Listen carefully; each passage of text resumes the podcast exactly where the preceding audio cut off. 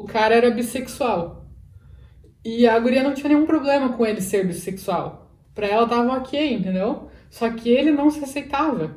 Então, por mais que ela amasse ele e aceitasse isso e beleza, vamos lá, e tanto ela quanto os outros relacionamentos, como ele não se sentia bem com aquilo, não adiantava de nada ela aceitar, entendeu? Então, se outra pessoa te ama incondicionalmente e te trata bem e não sei o quê, se você não se ama, o amor do outro nunca vai ser o suficiente, entendeu? A aceitação do outro não vai ser o suficiente. Ela pode até preencher um vazio ali, mas não vai ser o suficiente o que você precisa realmente, né?